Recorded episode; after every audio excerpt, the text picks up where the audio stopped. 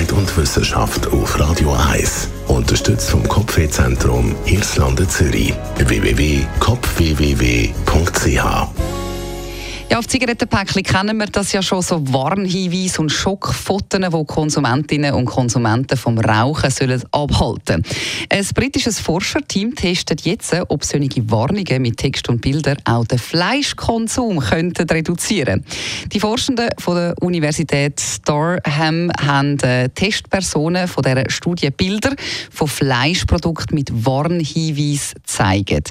Die äh, beschreiben oder zeigen so bestimmte Auswirkungen Wirkung vom Fleischkonsum, zum Beispiel gesundheitliche Probleme, die es kann auslösen oder Folgen für Umwelt und Klima oder auch für ein erhöhtes Pandemierisiko. Und ähm, man hat dann so Fotos oder Bilder gezeigt von verbrannten Landschaften und dann ist gestanden Warnung Doppelpunkt Fleisch essen fördert den Klimawandel. Das ist einfach ein Beispiel.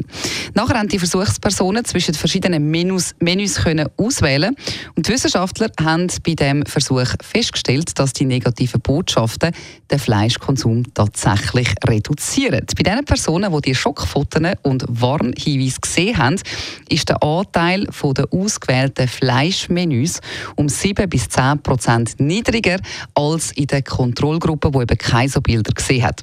Am abschreckendsten übrigens haben so Pandemie-Warnungen gewirkt, am wenigsten abschreckend die Warnhinweise vor den Klimarisiken. Also, Warnhinweise auf Fleischprodukte könnten ein Weg sein, um die negativen Auswirkungen auf die Umwelt und die Gesundheit zu verringern, ohne dass man jemandem die freie Wahl beim Essen müsste wegnehmen müsste.